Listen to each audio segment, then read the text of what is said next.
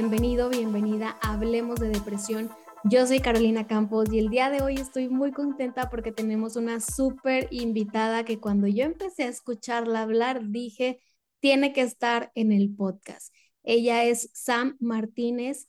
Sam tiene una trayectoria de desarrollo humano, trabajó en bancos, empezó a, a disminuir la rotación de personal, que eso me parece increíble y, ha, practicado y ha tenido muchísimo conocimiento sobre el tema de cómo funciona nuestro cerebro, qué hábitos nos ayudan, qué hábitos nos perjudican.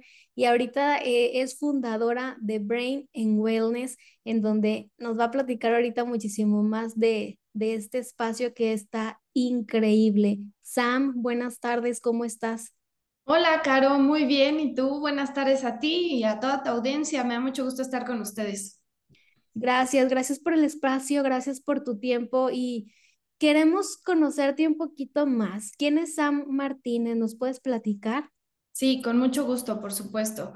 Mira, yo empecé mi carrera muy chiquita, a los 18 años empecé a trabajar en recursos humanos, siempre empecé, digamos que en temas que tienen que ver con gente.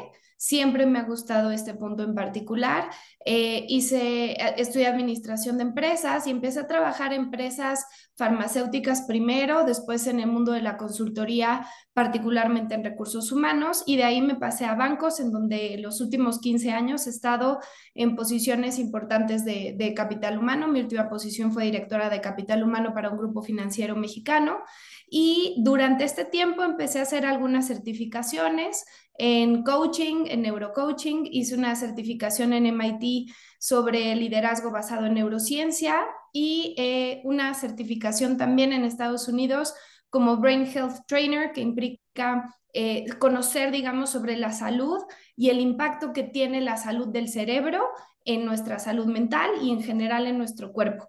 Y me he dedicado en el último año, un poquito más de un año, año y medio, em, a estar trabajando uno a uno con clientes para poder ayudarlos a potenciarse, para poderlos ayudar con algunos síntomas que tienen normalmente que tienen que ver con temas de depresión, de insomnio, no necesariamente depresión, tristeza, pero sí ansiedad, ese tipo de cosas, eh, o bien gente que ha tenido muchos problemas para poder romper hábitos, y que no saben cómo hacer algo diferente. Y lo que hago es utilizar el conocimiento de la neurociencia y del cerebro para poderlos ayudar a romper algunos hábitos que no necesariamente son buenos. Y eso es lo que hago, digamos que en el uno a uno con clientes individuales. Hacemos un estudio del cerebro, esto es 100% científico, digamos, y a partir del estudio del cerebro establecemos un plan integral para cada uno de ellos. Está hecho absolutamente a la medida, no solamente por el tipo de cerebro y por las problemáticas que tengan, sino por las metas que quieren lograr en su vida. Eso es, digamos que con individuos y con empresas he estado trabajando muchísimo en temas de capacitación, eh, específicamente la parte de liderazgo basado en neurociencia y programas de bienestar para para personas de, digamos que para ejecutivos que normalmente son los que están como muy presionados y que necesitamos que sean muy buenos en saber dirigir a su personal. Entonces, eso es lo que hacemos. ¡Wow! ¡Qué padre! Así mi bebé, ¡wow! ¡Qué maravilla! Y es que, híjole, yo creo que es un, uno, em, lo dejamos mucho de lado, no le damos mucha importancia a nuestro cerebro, simplemente, ah, pues ahí está y medio funciona pero no vemos el más allá. Oye, Sam, ¿y qué fue lo que te llevó a estudiar en neurociencia, a certificarte? ¿Hubo algún momento de tu vida que, que tú dijiste, a ver, Samantha, como que el desarrollo humano sí, pero eh, vamos a ver qué más hay y de qué forma podemos aportar muchísimo más a las personas? Sí, por supuesto, Caro. La verdad es que eso es lo que más me gusta platicar porque me parece que es lo que más me, me hace relacionarme con mis clientes. Y lo que me empezó a pasar es que eh, la verdad es que me ha ido muy bien. Siempre he tenido una carrera profesional exitosa. Hay muchas cosas que en mi vida iban bien y que a pesar de ello no me sentía bien, ¿no? Tenía muchos periodos de ansiedad, tenía algunos periodos de tristeza, eh, yo me sentía muy reactiva en mis relaciones con otras personas y eso causaba problemas. Y la verdad es que quise encontrar el porqué de esas cosas, ¿no? ¿Por qué si todo está bien? ¿Por qué si me va tan bien? ¿Por qué si todo esto? ¿Por qué no estoy logrando estar en paz, ¿no? Porque hoy, hoy entiendo la felicidad de una forma bastante distinta que, no sé, hace 10 años, ¿no? La felicidad para mí está en la paz de las cosas que hago en el día a día, en qué puedo hacer por los otros y cómo me relaciono con las demás personas. Y para poder encontrar eso, tuve que hacer, digamos, que todo este, este camino de, de, estudiar y de entender. Y la verdad es que tan pronto encontré este tema de la neurociencia y tan pronto revisé y vi cuál era mi tipo de cerebro. Yo tengo un tipo de cerebro mixto que se llama persistente y sensible que para simplificar, digamos, que soy una persona altamente emotiva y tengo algunos rasgos también de mucha inflexibilidad. Entonces, el conjunto de esas dos cosas me hacía tener pensamientos repetitivos constantes, como mucha ansiedad, catastrofizar, ciertas cosas que, que la verdad es que ni siquiera estaban sucediendo cosas relevantes en mi vida y sin embargo yo no me estaba sintiendo bien. Y tan pronto empecé a utilizar esta metodología que es puramente científica, ¿no? Que sí nos da información muy importante de cómo funciona el cerebro, de por qué comiendo una cosa o no comiendo una cosa tiene un impacto en la manera en la que te sientes. Y empecé a seguir esa metodología y me empecé a sentir diferente. Dije, no, yo, yo tengo que compartir esto con el mundo, porque si puedo ayudar a que al menos una sola persona se sienta mejor, ya hice la diferencia, ¿no? Claro, qué padre. Fíjate que tu historia y la mía son similares en cuanto a tuvimos que experimentar la incomodidad y lo que no nos gustaba y decir basta, que eso a mí me parece fundamental y decisivo. O sea, para que una persona pueda cambiar y salir adelante, necesita tomar la decisión y decir hasta aquí y ahora quiero elegir algo diferente. Y, qué padre, te felicito porque realmente a veces cuando llegamos a ser... Em, llegamos a tener este tipo de, caídas, es difícil aceptarlo primero nosotros, ¿no? Y, pues qué padre que, que lo hiciste y estás haciendo una diferencia y una labor increíble y de verdad me parece fantástico todo lo que haces. Y ahorita mencionabas algo muy importante que por ahí estuve leyendo también, que tú nos compartes que existen cinco diferentes tipos de cerebro. ¿Cuáles son? Sí, el primero el que todos en la vida quisiéramos tener así, si fuéramos súper suertudos, se llama balanceado. Y como su nombre lo dice, justamente siempre trabaja de manera, digamos que completa eh, todo el tiempo, ¿no? Todos tus neurotransmisores siempre están trabajando bien. No importa que se presente un evento complicado en la vida, siempre está balanceado. Solo el 10% de la población tiene este tipo de cerebro. Todos los demás no tenemos este tipo de cerebro. Entonces, el balanceado, el persistente, que ya te platiqué un poco sobre este, digamos que es gente que nos gusta mucho que las cosas pasen exactamente como queremos. Eh, tenemos, tendemos a ser perfeccionistas, muy trabajadores, pero inflexibles. Y este tipo de cerebro es gente que tenemos baja la serotonina. Y esto nos hace que estemos constantemente con temas de ansiedad. Eh, y puede ser desde la cosa más chiquitita hasta un evento importante, por lo cual el mismo evento, una persona con un cerebro balanceado lo va a percibir de una manera radicalmente diferente que una persona que tiene un cerebro persistente, ¿no? Luego viene el cerebro sensible. Eh, las personas que tienen un cerebro sensible son altamente emotivas y también son sensibles a todo. Y cuando digo a todo, puede ser la luz, puede ser el ruido, puede ser cosas, digamos que hasta de textura. Eres una persona sensible en general y esto también tiene un impacto en la manera en la que percibimos las cosas. Em, y con este tipo de personas también tienen más baja la serotonina, pero sobre todo necesitan mucha oxitocina para sentirse bien. Entonces, digamos que tenemos necesidades diferentes. Está el cerebro cauteloso, que son aquellas personas que son absolutamente adversas al riesgo. Eh, tienen muchos problemas, digamos que con su amígdala, tienen la amígdala un poco más crecida, por tanto, hacen todo lo que esté en su poder por tratar de protegerse todo el tiempo. Y esto parecería que es una cosa muy buena. Sin embargo, cuando eres adverso al riesgo, hay muchas cosas a las cuales no te atreves y que podrían expandirte, que podrían hacer que tu vida sea muchísimo mejor y puede ir desde atreverte a hablarle a alguien que eventualmente se va a convertir en tu esposo o en tu esposa, o hasta aventarte a hacer una maestría, aplicar para un trabajo, alguna cosa, digamos, que, que es relevante para tu vida, pero que tu tipo de cerebro a lo mejor te está deteniendo, ¿no? Y finalmente está el cerebro espontáneo. El cerebro espontáneo es aquellas personas que tienen ciertos problemas con su dopamina. Y cuando digo ciertos problemas, digamos que son aquellas personas que naturalmente tienen tendencias a ser adictos.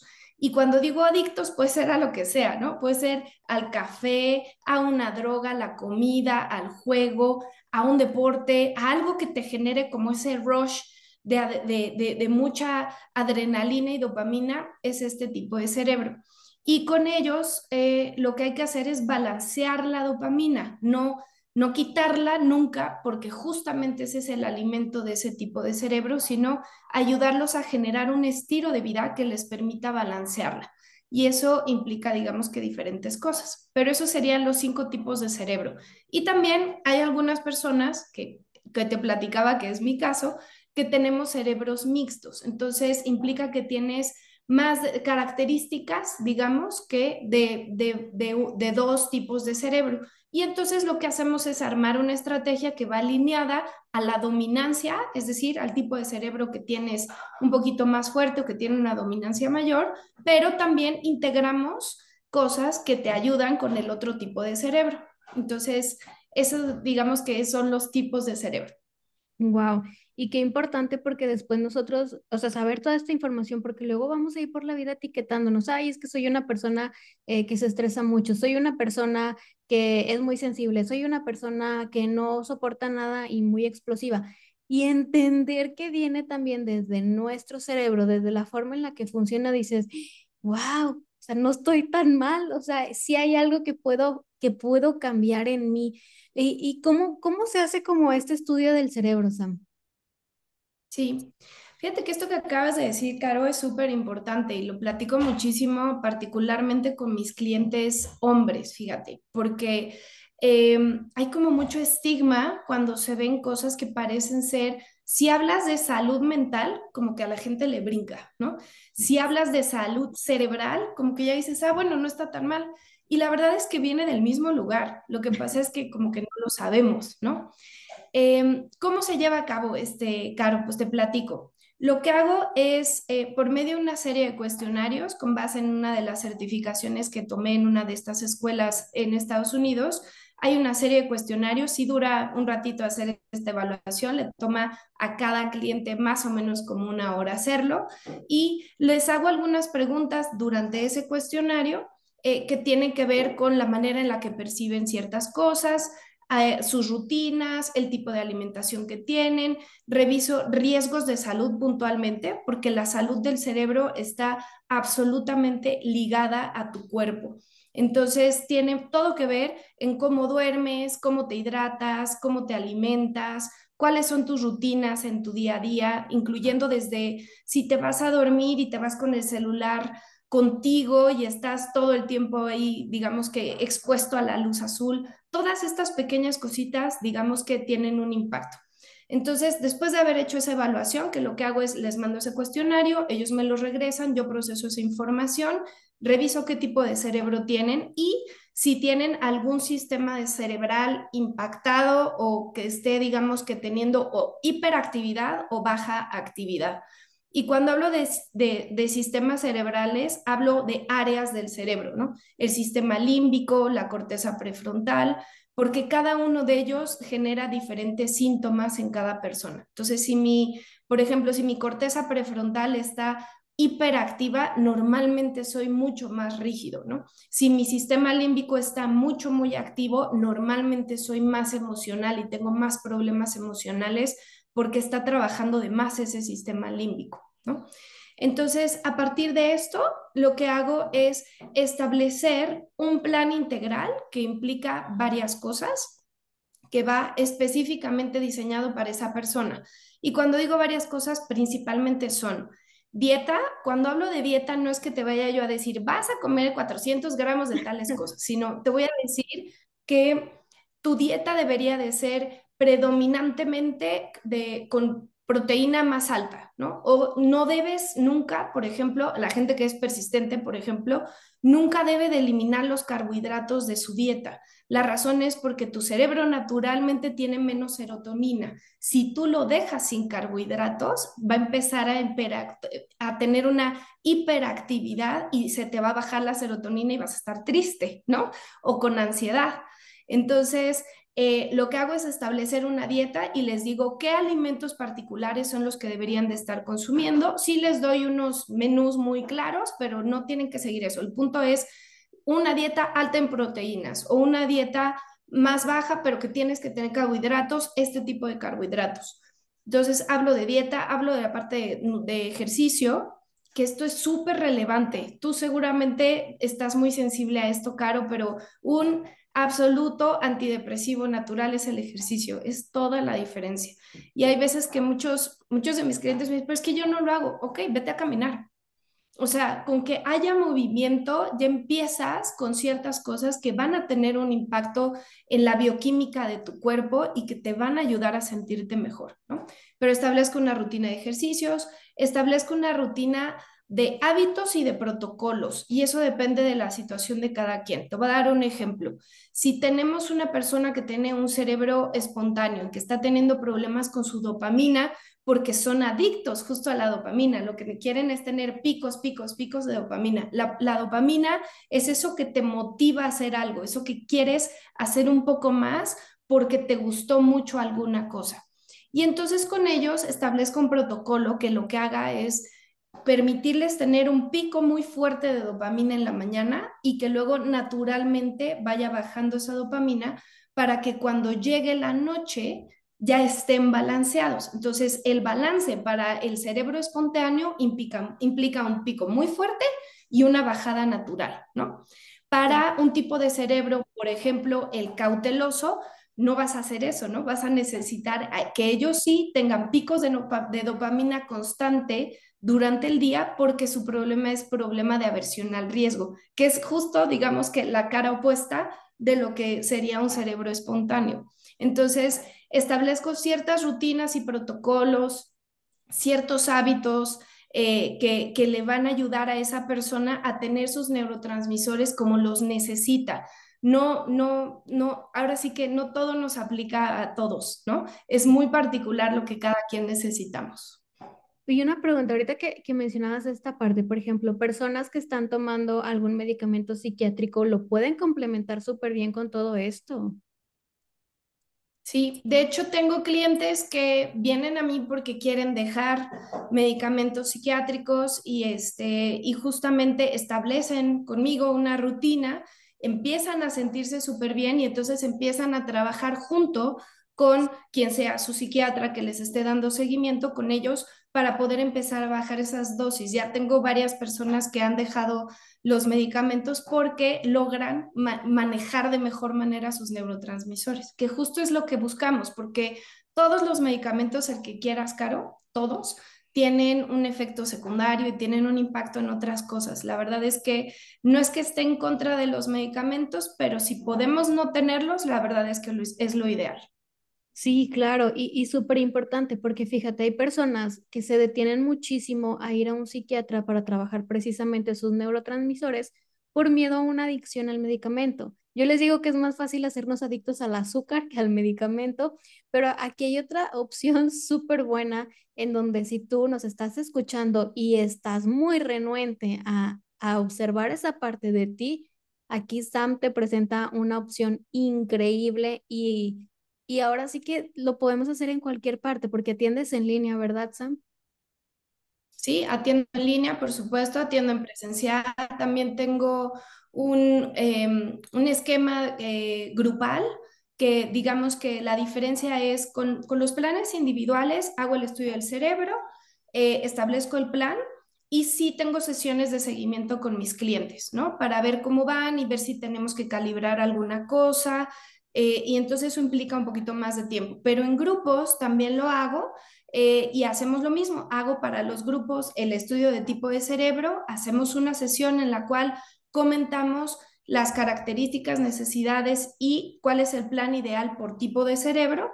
aunque ya no hago un seguimiento uno a uno después, pero la verdad es que se llevan información valiosísima con aplicación para cualquier persona. Entonces, eh, eso, ese esquema también lo tengo y luego les gusta mucho porque se juntan grupos de personas y se vuelve padrísimo estar comentando, híjole, yo no pensé que esto me aplicara a ti y a ti no, sí. Y ahorita que estoy pensando, mi hijo, mi esposo, mi no sé quién, ¿no? Estoy segura que tiene el tipo de cerebro que tal persona y se vuelve una cosa padre porque también incluso ellos después de tener esa información, eh, pueden hacer recomendaciones y entender y ser un poco más sensibles, más compasivos, digamos, que con las personas que tenemos alrededor, Caro, porque al final este es un tema biológico y químico, ¿no? Hay ciertas personas que van a tener tendencia a ser más ansiositos y pues hay que tener un poco más de paciencia, ¿no? Sí, claro. Y ahorita mencionabas algo súper importante es básico poder entendernos, o sea, conocer tu propio manual, a ver cómo funciona Carolina Campos, qué es lo que la, la, lleva a tener tristeza, depresión, ansiedad, qué es lo que le genera más estrés. Y obviamente ya con ese manual, yo, yo saber tomar decisiones asertivas para mi día a día, o sea, simplemente en el día a día. Recuerdo algo que nos platicaste eh, en, el Bienfest, eh, que tú decías, es que también, o sea, algunos les aplica que pueden dormir ciertas horas, otros menos, algunos sí pueden hacer más ejercicio y otros menos, y nosotros ahí vamos por la vida haciendo querer todo, haciendo, eh, queriendo hacer, mejor dicho, todo igual. Y es que tal persona hace dos horas de ejercicio y yo también, y es que tal persona se levanta a las cuatro de la mañana y le funciona. Híjole, aquí tenemos que detenernos y en primero entendernos para después hacer y tener los resultados que estamos buscando. O sea, eso es clave. Es totalmente clave lo que dices. Es muy importante porque hay ciertas cosas que nos van a aplicar a todos, ¿no? Y que hacer, digamos que este estudio y parte de la información que, que yo les puedo proporcionar a todos es la forma general en la que nuestro cerebro funciona. Y eso, digamos que va a aplicar para todo el mundo, ¿no? Eh, te voy a dar dos ejemplos. Hay dos cosas que naturalmente tu cerebro va a querer hacer siempre, que implica ahorrar energía y que sobrevivas. Es decir, nuestro cerebro nunca va a estar interesado en que te sientas bien, en que estés motivado, en que quieras hacer cosas para ser exitoso o exitosa. Es absolutamente irrelevante. Tu cerebro solo va a buscar ahorrar energía y sobrevivir. Y esas dos cuestiones, Caro, esas dos características, digamos, no tienes una idea el nivel de digamos que, voy a llamarle así, de síntomas que nos genera en el día a día, ¿no? Y que no sabemos que tiene que ver puramente con una manera en la cual funciona el cerebro y que por tanto hay que ser conscientes y cuestionarlo y contraatacar, déjame llamarle así, a ese funcionamiento natural del cerebro. Y hay mucho que podemos hacer con ello, ¿no? Porque tú no puedes atacar y no puedes cambiar algo que no conoces, ¿no? Y en lo que hablabas de hay algunas cosas que nos aplican y que nos van a hacer bien y que parece, parece que a todo el mundo le debería de caer bien, ¿no? Yo me acuerdo cuando empezó de supermoda este tema de la dieta keto, ¿no? Que no comas carbohidratos y entonces puramente proteína, vegetales, este, digamos que y grasas, ¿no? Ese, ese era, digamos que los básicos de la dieta keto. Yo me puse a hacer esa dieta, yo no te quiero explicar a las dos semanas lo mal que yo me sentía porque mi cuerpo necesita carbohidratos. Yo le quito carbohidratos y me empiezo a sentir muy mal. Y una cosa que puede tener una buena intención, ¿no? Algo que estás haciendo pensando en tu salud, en que yo quería bajar un poquito, un, un kilo y medio de grasa y esas cosas, y al final la verdad es que me tomó mucho más tiempo regresar al balance desde la perspectiva emocional y mental que lo que nunca tuvo que ver con mi cuerpo. Mi cuerpo estaba bien, ¿no?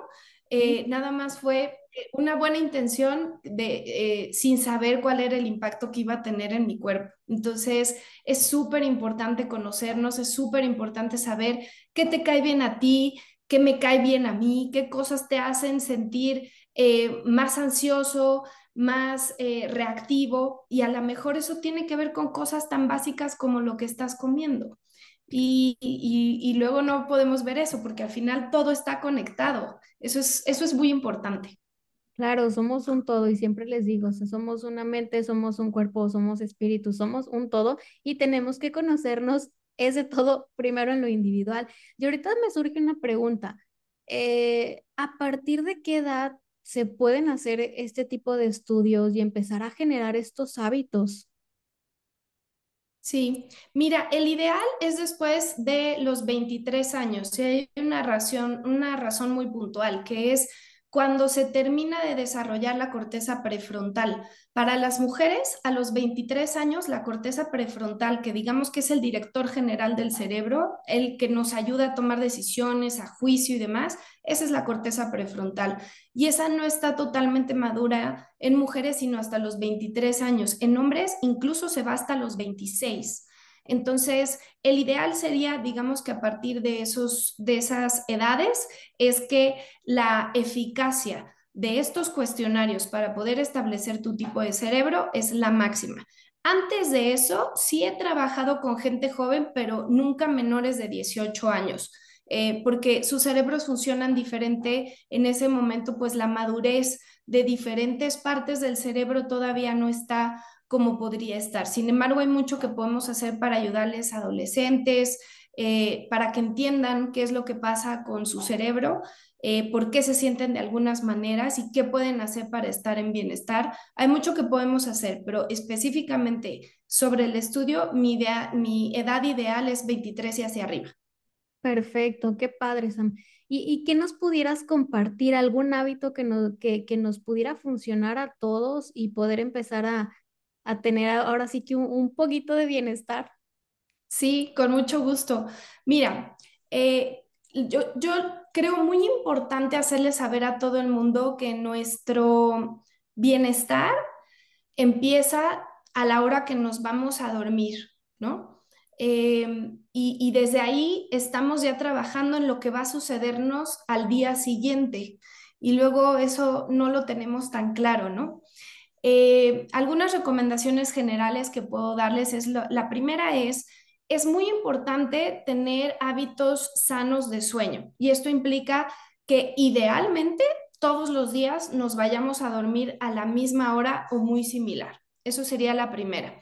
La segunda es que te vayas a dormir eh, habiendo dejado al menos una hora completita que no hayas tenido exposición a la luz azul. Y la luz azul viene del celular, de las pantallas, de la computadora. Aunque se pongan eh, lentes con filtro, que muchos de mis clientes lo hacen, o sea, de no ponértelo a ponértelo, prefiero que te lo pongas, pues, ¿no? Pero idealmente la verdad es que hay que desconectarnos una horita antes y usar esa hora de manera positiva, conectar con tu familia, con la gente con la que vivas, ponerte a leer, hacer algo, digamos que positivo. Y esto va a ser como que un priming para que tu cuerpo vaya al descanso como debe de ser, ¿no? Te va a ayudar a eso. Y dormir al menos siete horas. Y digo al menos porque depende del tipo de cerebro. Hay algunos cerebros que necesitan más sueño, hay otros que necesitan incluso menos, depende, ¿no? Pero en general, digamos que siete horas. Al momento de despertar, eh, parte de la rutina de sueño, déjame llamarle así, se completa cuando vas despertando.